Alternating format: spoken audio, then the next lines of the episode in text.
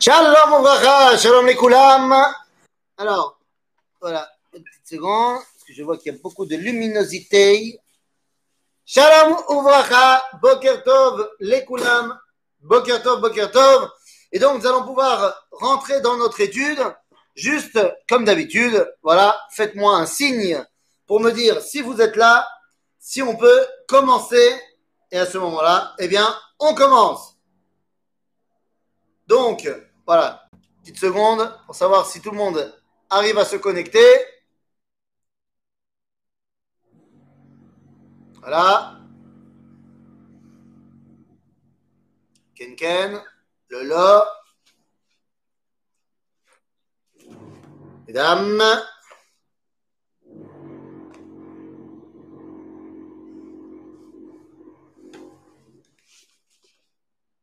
Voilà. Allez, j'ai attendu la minute traditionnelle. Donc maintenant, on va pouvoir commencer. Et donc, bienvenue dans notre étude euh, hebdomadaire sur la névoie dans tous ses états. Et nous sommes dans le livre de Melachim Bet, dans le deuxième livre de Melachim. Vous savez bien que cette euh, séparation Melachim Aleph et Bet n'est pas juive, c'est une séparation chrétienne mais euh, ça nous permet simplement de nous y retrouver plus facilement. Et nous sommes au chapitre 14. Alors, quelle est l'ambiance? Les deux semaines qui se sont passées, nous avons étudié le, euh, tout, tout, toute la, on va dire, la, réalité du peuple juif autour du prophète Elisha. Aujourd'hui, eh bien, nous allons, je vais juste enlever mon toit, je ne sais pas si froid que ça finalement. Hop là. Et voilà, et voilà. Shalom, shalom. Tout va bien. Et c'est parti. Hop là. Eh bien, jusqu'à présent, les deux dernières semaines, nous avons étudié toute la vie du prophète Elisha. Elisha, un avis, et on avait vu la complexité du Ham Israël à ce moment-là. Mais finalement, finalement, eh bien, on a terminé sur une note extrêmement positive. Ce qu'on a étudié la semaine dernière sur les Arba Metzoraim, sur les quatre lépreux, a montré en fait, eh bien, l'akdusha qu'il y avait au sein du Ham Israël, qu'il ne fallait pas perdre l'espoir dans le peuple juif en aucune façon. On aurait donc pu penser qu'on est arrivé, eh bien, à corriger les travers du livre de Melachim. Le chapitre Yud Dalet, le chapitre 14, eh bien, va nous faire redescendre complètement sur terre. On est juste après la mort de Elisha. Au chapitre 13, Yamoudbo. C'est-à-dire que Elisha meurt. La mort de Elisha, eh bien, quelle est la situation du Ham Israël? Quelle est la situation? On aurait pu penser qu'on a appris le message du prophète, ce message de doucha intrinsèque du peuple juif, qu'on peut maintenant mettre en pratique, si vous voulez, peut-être même, eh bien, terminer la plus grande, euh, j'allais dire, antinomie de ce que représente Am Israël. Représente l'unité. Nous disons Shema Israël, Hashem Elohenu, Hashem Echad, une fois par jour, Be'ahava. Et donc, Am Israël qui représente l'unité, eh il n'y a pas de plus grande antinomie que la séparation en deux royaumes. Royaume d'Israël au nord, royaume de Yehuda au sud. Et donc, pourquoi ne pas penser à une réunification à ce moment-là? Tous les espoirs sont permis et on va voir si ces espoirs vont se réaliser ou au contraire tomber dans un bah, dans une déchéance totale. Alors regardons un petit peu de quoi on parle. Nous sommes au chapitre 14. Bishnat Time le Yoash ben Yoachaz melech Israël, malach ben Yoash melech Yehuda.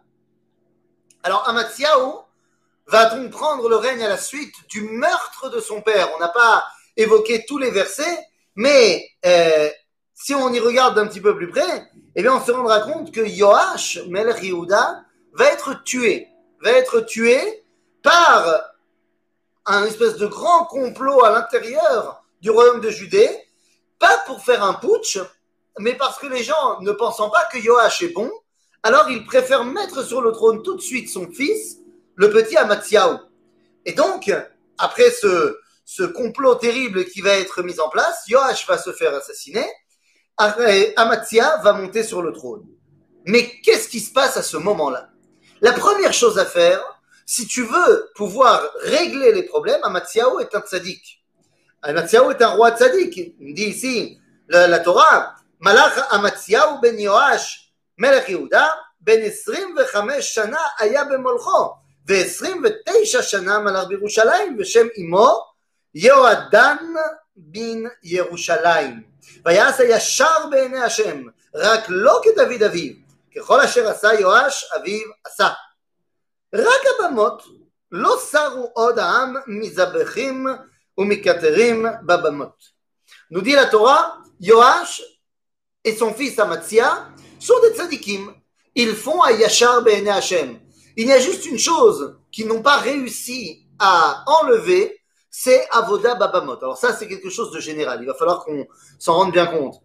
Euh, Mazé Avoda Babama. Avoda Babama, il ne s'agit pas de Avoda Zara, Shalom. La Avod Babamot, c'est la Avod et Hashem, mais pas au Bet Amikdash. Il y a un interdit, depuis qu'on a construit le Bet Amikdash, d'avoir un hôtel particulier dans lequel tu vas pouvoir faire euh, tes sacrifices à Dieu. Pas là l'idolâtrie, à Dieu. Mais à partir du moment où il y a le Bet Amikdash, il y a une centralisation de la relation avec le divin. Tout passe par le Bet Amikdash. Ce qui fait que c'est assour, c'est un assour, Agab, c'est Issour Karet. C'est Issour Karet de faire un sacrifice, même à Dieu, mais le Bet Amikdash. Pourtant, on voit que dans tout le long du livre de Melachim, Kula Movdim Babamot. C'est-à-dire que malgré la Chazara Bichouva, malgré le fait que les gens sont des tzadikim, Kanire, que le fait de ne pas avoir sa petite Bama euh, régionale, c'est quelque chose qu'on n'a pas réussi à mettre en place. Mais qu'est-ce que ça veut dire? C'est une réalité du, du, du, terrain. Mais elle veut dire quoi, cette réalité? Cette réalité, elle veut dire qu'on n'est pas prêt à vivre centralisé autour d'une unité. Le premier verset, donc les premiers versets du chapitre 14 nous montrent bien que non, on n'est pas prêt encore à faire ce ihoud. C'est un spoiler sur la suite, vous allez voir. En tout cas, Amatia veut atteindre un sentiment de plénitude, d'unité, et donc la première chose à faire, c'est d'abord de faire le ménage. D'abord de faire le ménage dans les problèmes qu'il a à la maison. Avant d'aller balayer chez les autres, il faut aller balayer chez soi. Et donc voilà ce qui se passe. Euh,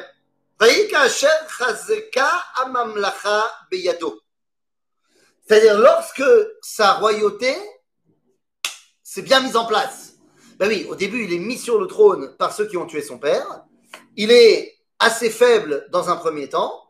Et lorsque eh bien, son Shilton prend de la poigne, lorsqu'il est bien en place, alors regardez ce qu'il fait. Euh, ויקרא אשר חזקה הממלכה בידו, ויח את עבדיו המכים את המלך אביו. Il a tué tous ses serviteurs qui avaient porté la main sur son père. Toutes les personnes qui ont trempé dans le complot contre son père ont été mises à mort par Amatia. Ah ben d'où D'où il a sorti ça Ved bene amakim lo Mais les enfants des révoltés, il ne les a pas tués.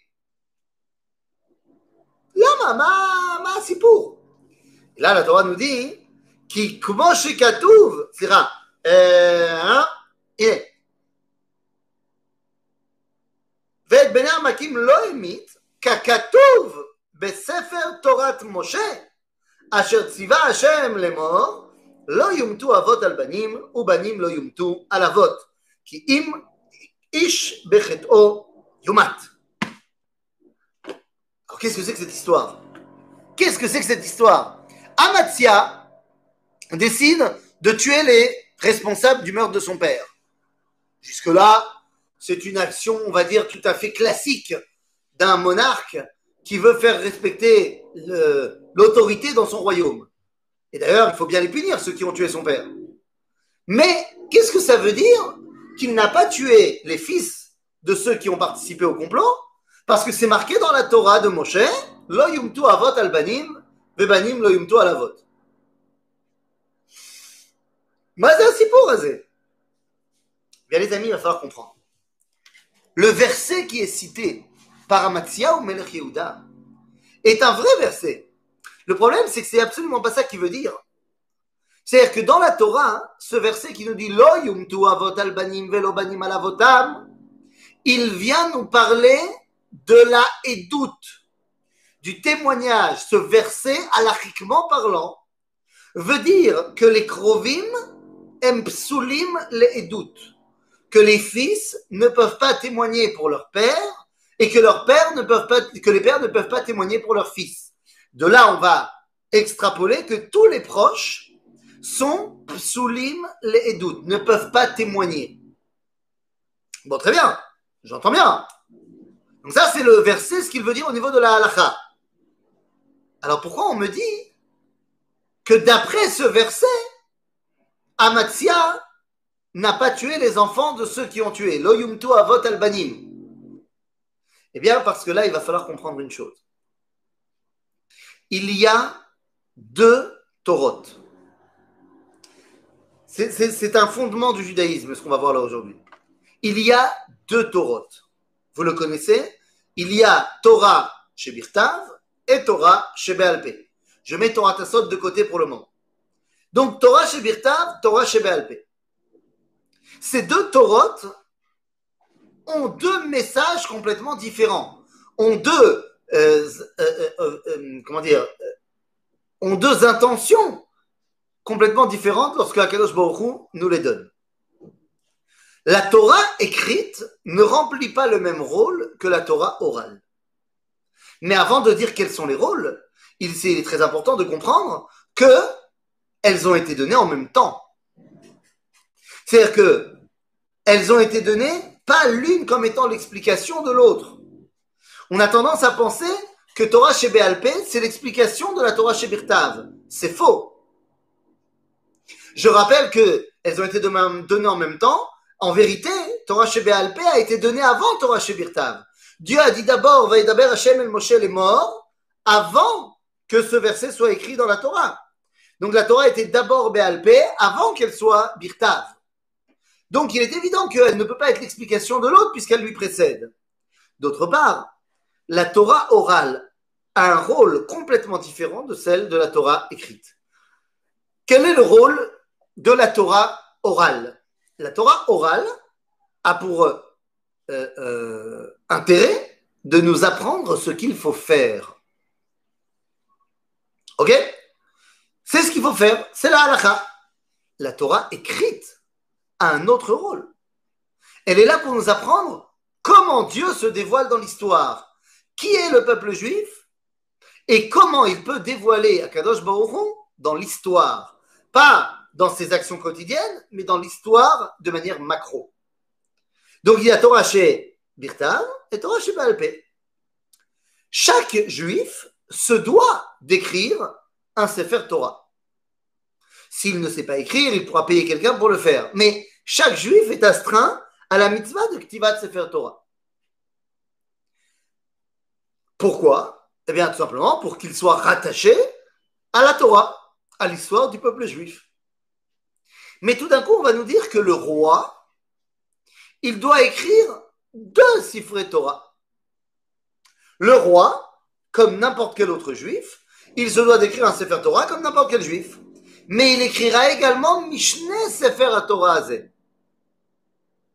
Pourquoi il en écrit deux? Eh bien, tout simplement, un, pour le juif qu'il est comme n'importe quel juif, et un autre pour savoir comment se comporter en tant que roi. Marqué dans la Torah, Vekarabo kol yeme chayav.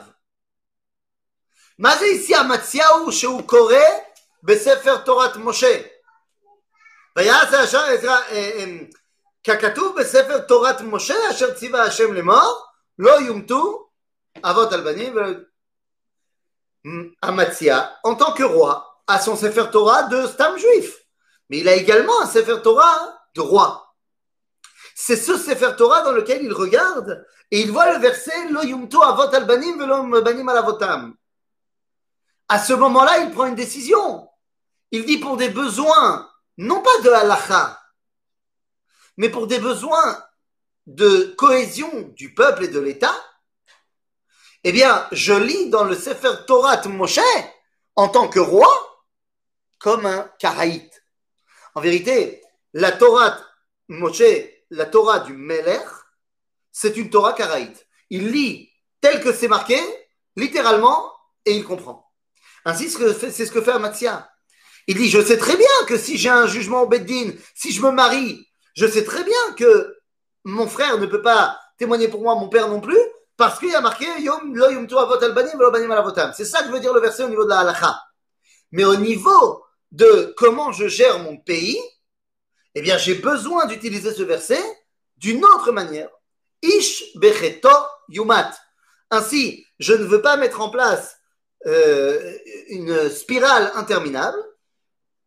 Je tue ceux qui ont tué mon père, mais ceux qui n'ont rien fait, je ne leur fais rien. Ainsi, Amatia montre qu'il est capable tant d'être sadique, albia alacha, vaya sayashar ben mais également un sadique dans sa façon de gérer son état.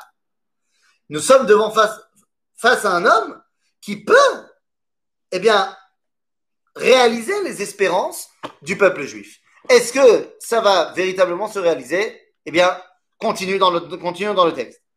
Euh,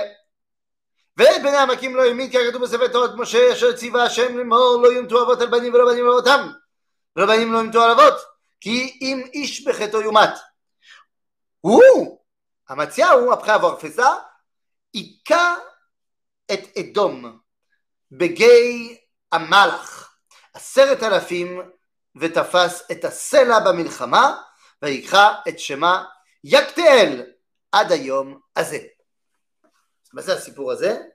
Eh bien, on nous parle ici d'une guerre entre Amatia et Melech Edom. Amatia va faire la guerre contre Edom dans le Hezor, dans la région de Yamamelach, et va prendre à Sela. À Sela, nos sages nous disent dans le Midrash, c'est à Sela, à Sherika Moshe. Mais attention, pas à Sherika Moshe la deuxième fois, à Sherika Moshe la première fois dans le livre de Shemot, lorsqu'on sort d'Égypte, eh bien, Moshe va taper sur un rocher. Il va taper sur un rocher, il va donner de l'eau. Eh bien, cette eau-là, ce sel-là, qui est euh, le siman, le symbole de l'unité du peuple juif, parce que c'est la première fois où Am Israël, en tant qu'unité, va se plaindre à Moshe. Fait Nachon, c'est Même si c'est pour se plaindre, au moins vous êtes ensemble. Et donc, Amatia ou ta face est à celle-là. Nous, Asma, on est bien, on est parti. Vaikra et Shema Yakteel ad ayom azé. On est prêt à la réunion. אז יאללה, בוא נלך על זה. אז שלח אמציה מלכים אל יהואש בן יהואחז בן יהוא מלך ישראל לאמור לך נתראה פנים ça y est, Amatia envoie une, lettre officielle à Yehoash, roi d'Israël, et lui dit Boni Pagesh. Mais, mais c'est fondamental, Boni Pagesh. Mais on n'a pas vu ça depuis, depuis, depuis. Les deux royaumes vivaient de manière complètement séparée. Et là, Boni Pagesh. Bon Arepanim. וישלח יהואש מלך ישראל אל אמציה מלך יהודה לאמור הכוח אשר בלבנון שלח אל הארז אשר בלבנון לאמור תנה את בתך לבני לאישה ותעבור חיית השדה אשר בלבנון ותרמוס את הכוח הכי הכית את אדום ונשאך ליבך יכבד ושב בביתך ולמה תתגרה ברע ונפלת אתה ויהודה עמך מה... מה הסיפור הזה? Lui dit, c'est pas possible. On n'est pas prêt à se réunir. On n'est pas prêt à se réunir. Ta guerre, tu l'as fait toute seule. J'ai pas envie d'être copain avec toi. Tu vas nous mettre en danger. Velo shama matziaou. ויעל יואש מלך ישראל ויתראו בנים הוא והמציהו מלך יהודה בבית שמש Asher le Yehuda. מה זה הסיפור הזה? מה זה הסיפור הזה? finalement, décide de venir voir Amatsiaou. Mais pas pour faire la paix, pour lui faire la guerre. À Beth Shemesh, Asher le Yehuda, וינגף יהודה לפני ישראל, וינוסו איש לאוהליו. ואת אמציהו מלך יהודה בן יואש, בן אחזיהו, תפס יואש מלך ישראל, בבית שמש. ויבוא ירושלים, ויפחוץ בחומת ירושלים, בשער אפרים, עד שער הפינה ארבע מאות אמה. ולקח את כל הזהב והכסף, ואת כל הכלים הנמצאים בבית השם, באוצרות בית המלך, ובבית בני התערובות, וישוב שומרונה. Vous vous rendez compte de ce qui se passe Non seulement il n'y aura pas eu de réunion, mais il y aura finalement une guerre fratricide entre Israël et Yehuda. C'est la première fois. Il y a des fois où il y en a un qui a participé à une guerre et l'autre n'a pas voulu l'aider. Mais là, c'est la première fois où il va y avoir une guerre ouverte entre juifs et juifs. Imaginez-vous à quel niveau on tombe dans cette histoire-là. Am Israël n'est absolument pas prêt à la réunion.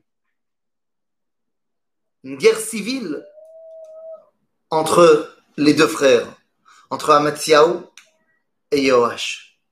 On ne peut pas ne pas entendre le nom du roi d'Israël, Yehoash, comme étant l'homonyme presque du roi de Yehuda avant Amatziaou, Yoash.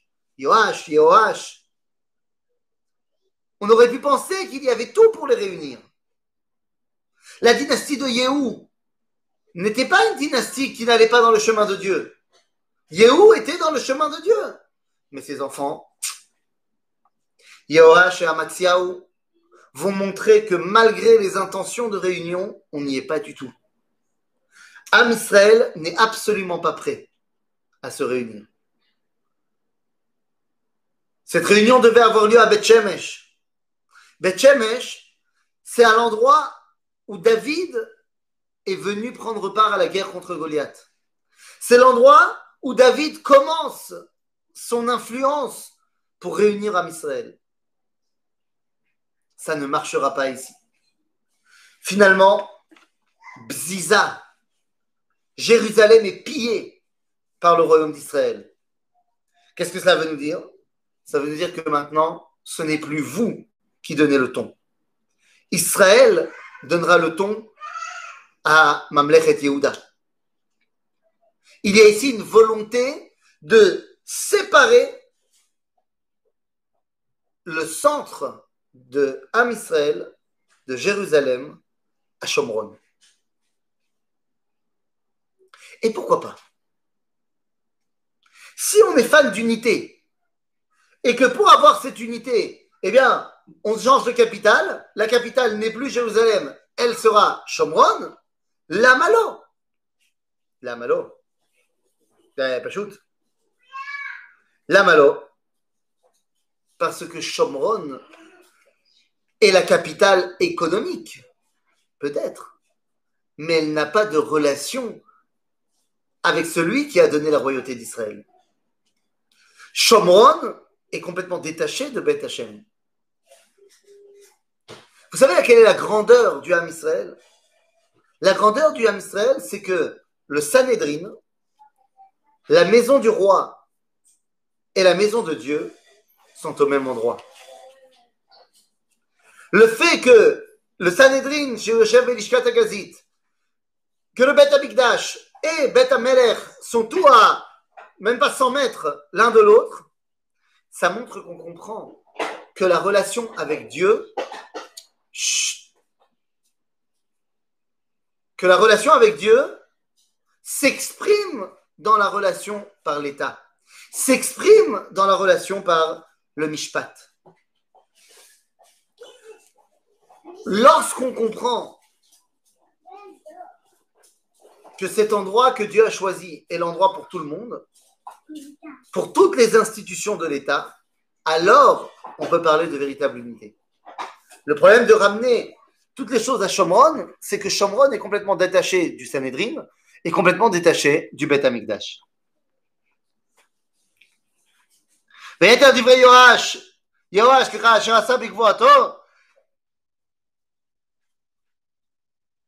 ואשר נלחם עם אמציהו מלך יהודה, הלא הם כתובים על ספר דברי הימים למלכי ישראל. וישכב יהואש עם אבותיו ויקבר בשומרון עם מלכי ישראל, וימלוך ירבעם בנו תחתיו. Exactement, exactement. Tu as raison. Pourquoi pas l'Ouganda À ce moment-là, pourquoi pas l'Ouganda Si le but du jeu, c'est uniquement d'être réunis, alors autant être réunis en Ouganda. D'accord Baruch Hashem, on n'est pas réunis en Ouganda, on est réunis en Eretz Israël. Baruch. בסדר? אז מה קורה עכשיו? ויהי ויחי אמציהו בן יואש מלך יהודה אחרי מות יואש בן יואחז מלך ישראל חמש עשרה שנה. ויתר דברי אמציהו הלא הם כתובים על ספר דברי הימים למלכי יהודה. נו עשה הכל טוב. ויקשרו עליו קשר בירושלים וננוס ולחישה.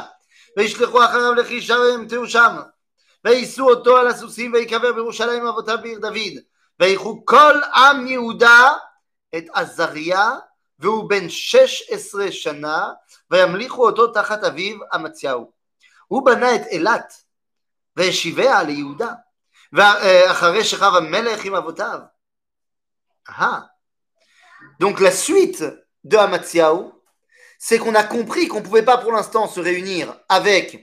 Israël, mais on peut renforcer Yehuda.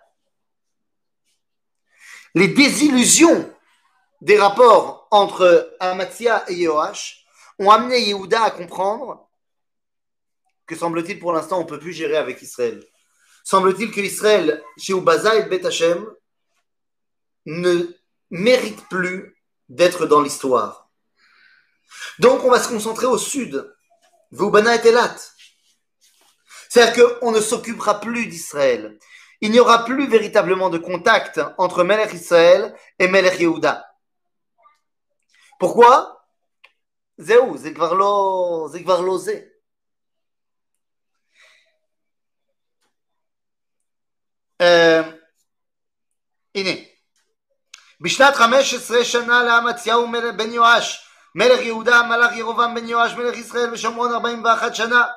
ויעש רע בעיני השם, לא שר מכל חטאות ירובעם בן נבט.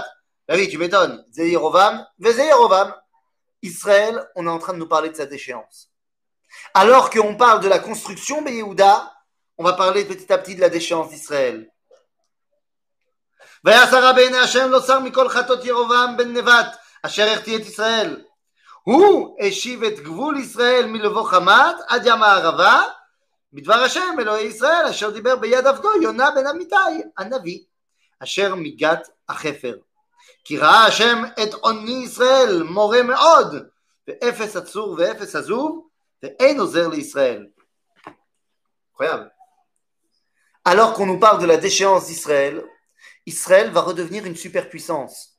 C'est ce qu'on appelle, vous savez, quand on allume une bougie, juste avant que la bougie s'éteigne, la flamme a l'air d'être plus puissante qu'avant. Mais c'est le dernier subresaut avant l'éteinte, avant le moment où la bougie s'éteint complètement. Là, on parle d'un roi qui va ramener la grandeur a priori d'Israël. C'est justement cette grandeur qui va attiser la colère de Ashur, de la Assyrie qui va arriver et qui va détruire le royaume d'Israël, mais ça sera pour la prochaine fois. Mais quoi qu'il en soit, hein, Yona ben Amitai, on connaît Yona. Yona du Sefer Yona. Nachon. Yona est celui qui accompagne Yerovam ben Yoash dans ses conquêtes. Vayasso est arabe et Hachem. Yona, le prophète, accompagne Yehoash et lui permet d'avoir la victoire sur ses ennemis, de reconquérir la grandeur d'Israël. Il a fait. Mais d'un autre côté, il voit très bien que Vayasso est arabe et Hachem. Donc, puisque Emroïm chez Yahasu est arabe et Yona, oh, t'imagines, Yona un avis, il n'arrête pas de leur dire de faire tchouva. Ah, vous comprenez pourquoi Yona il veut pas aller à Ninvé dans l'histoire de Yona Parce qu'il sait très bien que là-bas ils vont l'écouter et il veut pas amener de Kitroug à l'âme Israël. Je connais, moi, les gens de Nineveh, c'est des mecs qui vont m'écouter. Mais les gens d'Israël, ils ne m'écoutent pas. Donc, j'ai pas envie d'y aller. J'ai pas envie de montrer que Nineveh mérite plus que Israël. C'est qu'on est en train de faire face à la fin de l'histoire.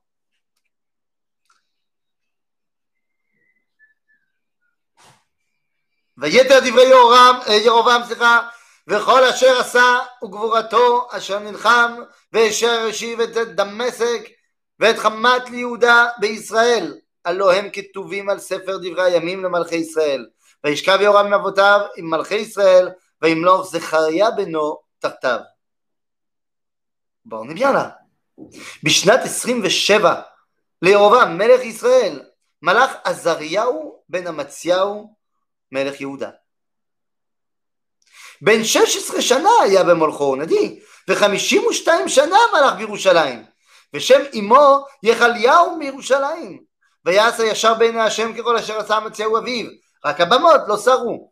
C'est-à-dire qu'on est en train de montrer que si en Israël on est en train de partir en cacahuète dans une déchéance totale, Yehuda stagne dans sa relation Beseder avec Akadosh Baruch Hu.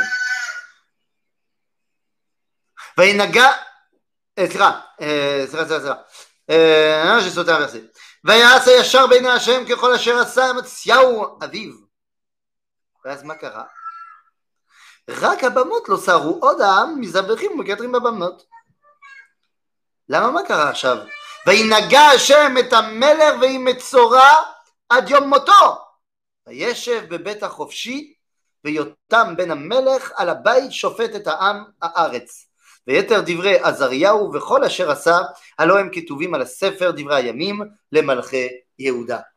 Mais qu'est-ce que c'est que cette histoire On nous dit que Azariahu, Azariahu, qui est un bon roi, qui continue l'idéal de son père, on ne sait pas trop pourquoi, pouf, Metzora Adiom Moto. Makara. Qu'est-ce qu'il a bien pu faire, Azariahu On nous dit que un mec bien. Nachon. Azariahu, il s'appelle Azaria dans le livre de Melachim. Il porte un autre nom dans le livre de Divrei Ayamim. Dans le livre de Divrei Ayamim, on nous dit qu'il s'appelle Uziyahu. Uzia, et pas Azaria. Ça ressemble, c'est pas pareil. Sauf que là-bas, dans Divrei Ayamim, on va nous expliquer ce qu'il a fait, Uzia.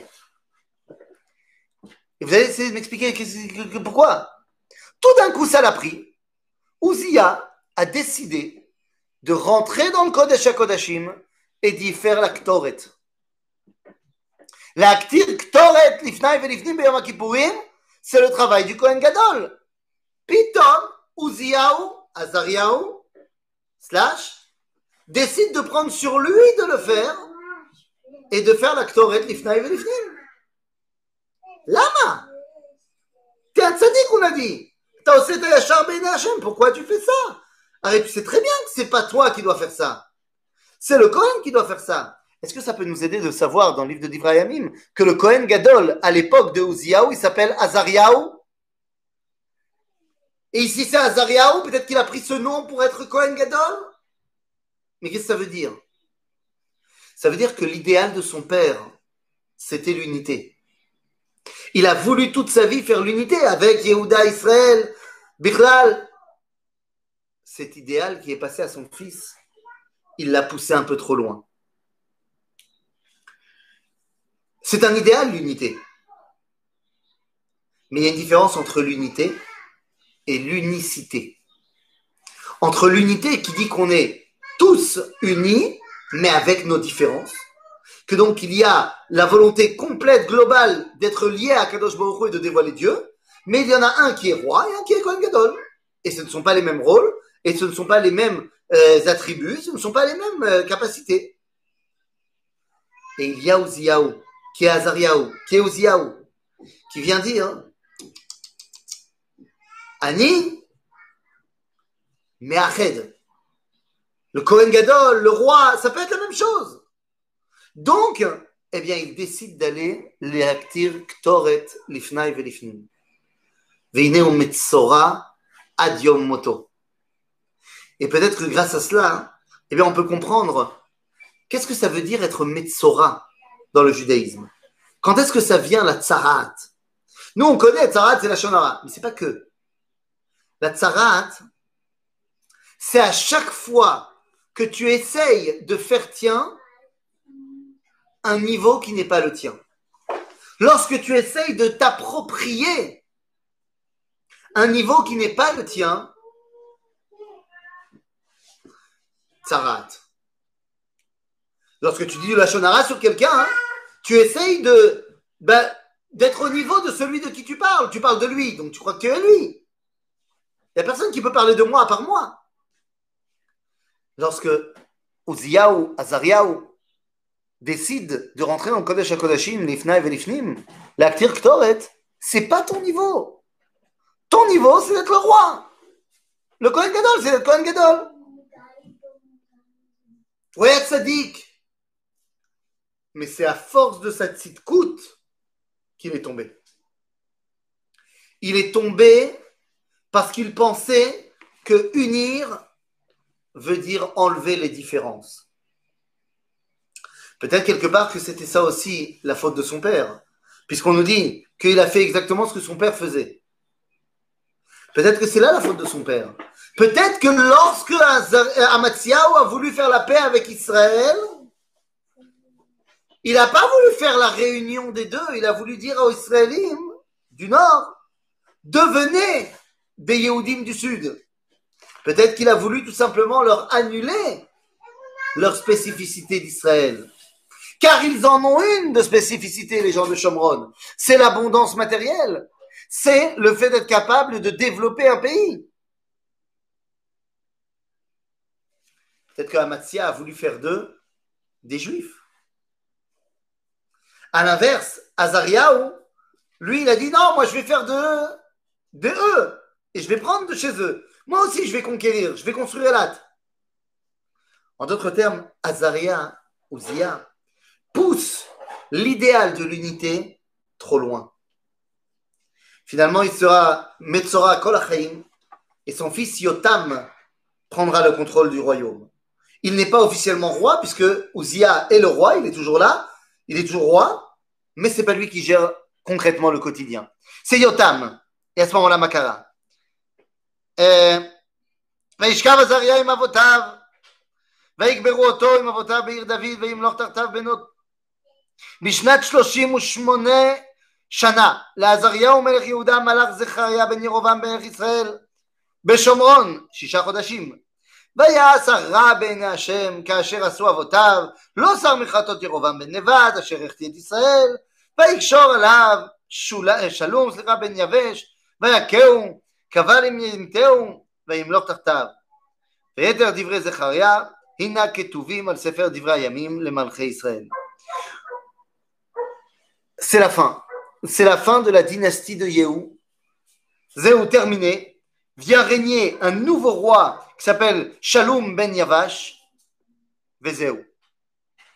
Et là, on nous dit Aya devar Hashem asher diber el Yehu lemor, bene revi'im yeshevulach al kise Israël, vayiken. Bémet, finalement, Yehu a eu ses trois, euh, ses quatre rois, sa dynastie, pour le bien qu'il avait fait. C'est pour cela que le judaïsme n'est pas prosélyte, tout à fait. Car nous voulons réunir tout le monde en dans la spécificité de chacun. שלום ביבש מלך בשנת 39 שנה לעוזיה מלך יהודה וימלוך תחתיו ירח ימים בשומרון. Pas, un mois. ויעל מנחם בן גדי מתרצה ויבוא שומרון ויח את שלום ויח את שלום בן יבש בשומרון ויתהו וימלוך תחתיו ויתר דברי שלום ויקשרו אותו ואשר קשר והנה כתובים על ספר דברי הימים למלכי ישראל, אז יקם מנחם את תפסח ואת כל אשר בא, ואת גבוליה מתרצה ועד תפרח, ויח את כל אורותיה בקע. בשנת... ça succède. Les rois d'Israël se succèdent l'un tue l'autre, l'un l'autre. On est devant la déchéance d'Israël. La déchéance totale d'Israël. Tout ça est mis en place pour nous préparer à la transition. Cette névoie du Père Dalet Vav de Sefer Melachim nous dit que face à un royaume de Yehuda qui se stabilise, qui fait des erreurs, mais qui est stabilisé dans sa recherche de l'unité, et chez Oset Atov Ben Hashem, eh bien nous avons un royaume d'Israël qui va de dégénérescence en dégénérescence.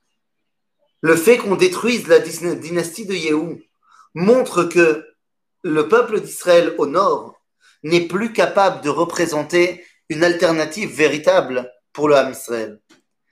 Tout ceci nous prépare l'arrivée, en fanfare j'allais dire, l'arrivée de Melech Ashur. Mais c'est exactement ce qui est en train d'arriver. Finalement, Melech Ashur, Magia. Eh, c'est Magia le Shomron. Melech Ashur va arriver aux portes du royaume d'Israël. Makorepo. À ce moment-là, alors que se lève le dernier roi d'Israël, Oshea ben Ela.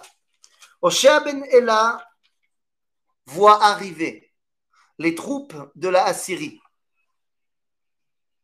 venir pour marcher sur ce qui va être la destruction d'Israël, la destruction des dix tribus du Nord. C'est exactement face à cela qu'on doit faire face.